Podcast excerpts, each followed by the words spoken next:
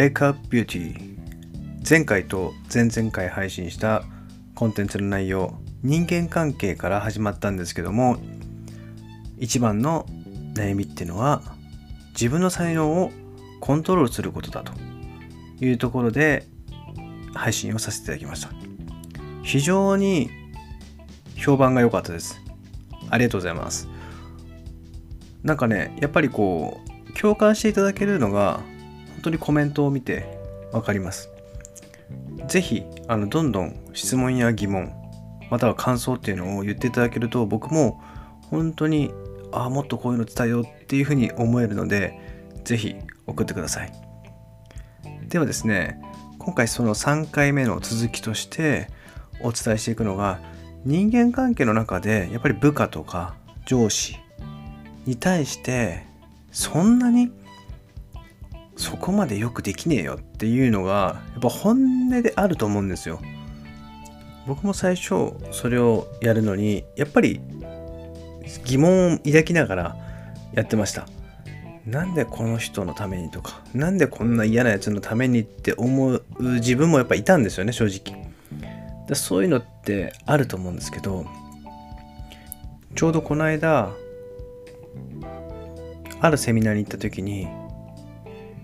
国際恋愛コーチのアイリーンさんっていうとっても素晴らしい愛について語ってくれた講師の方がいたんですけども本当素敵で YouTube とかでもアイリーンさんのコンテンツ愛についてとか恋愛についてっていうことを非常にパワフルなメッセージで伝えているので是非検索してみていただけるといいと思うんですけどもその時にも僕がやってたことをちょっと内容がかぶってるなと思ったのがあったのでお伝えしていきますね。アイリーンさんは自分が上司になった時に自分の10個上の先輩が部下になったらしいんですよね。でその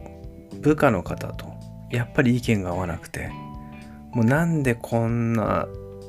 年上の人がまあ扱いにくいじゃないですか嫌だなって。すごくやりづらいなって。まあお互い思ってた。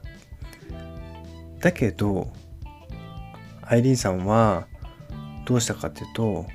その10個上の部下の方に対して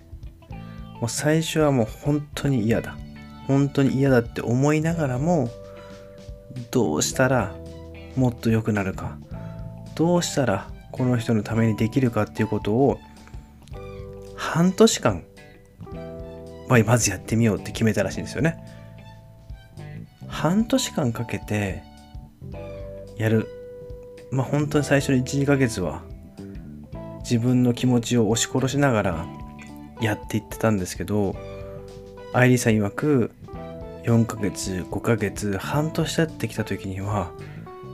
人間って不思議と自然とその人のことを褒めたりとか認めたりとか許したりする気持ちが心の底から出てきたらしいんですよ。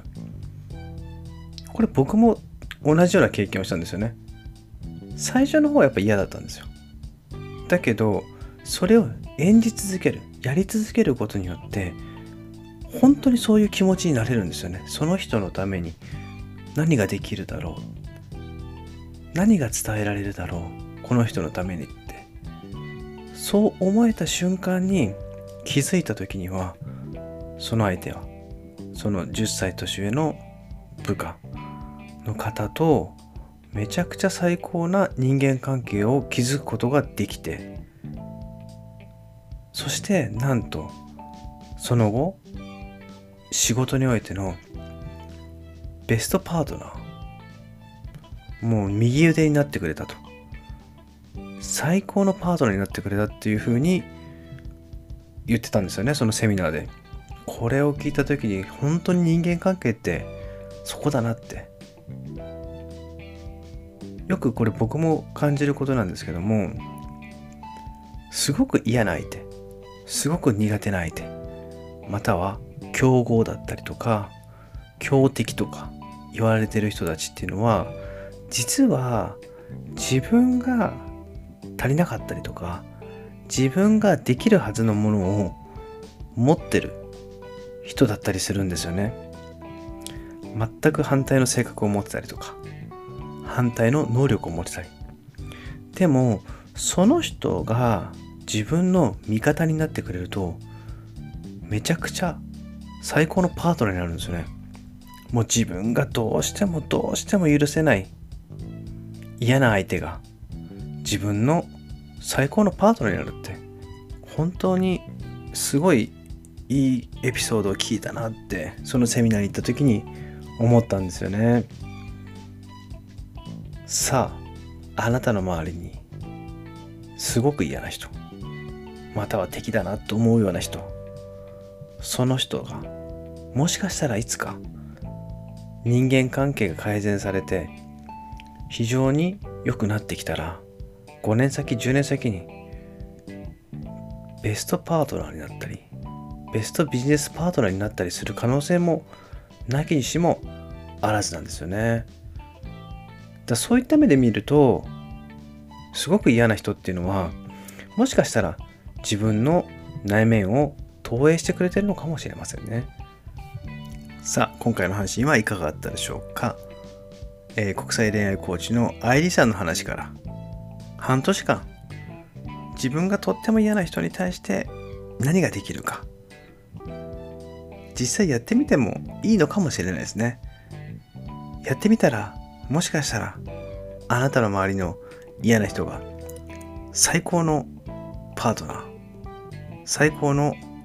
友人になるかもしれません。そんな未来を作っていければ素晴らしいと思います。それではまた次回の配信を楽しみにしてくださいまた感想やコメントなどいただけると非常に嬉しいので、ぜひどしどし応募してください。それではまた、さよなら。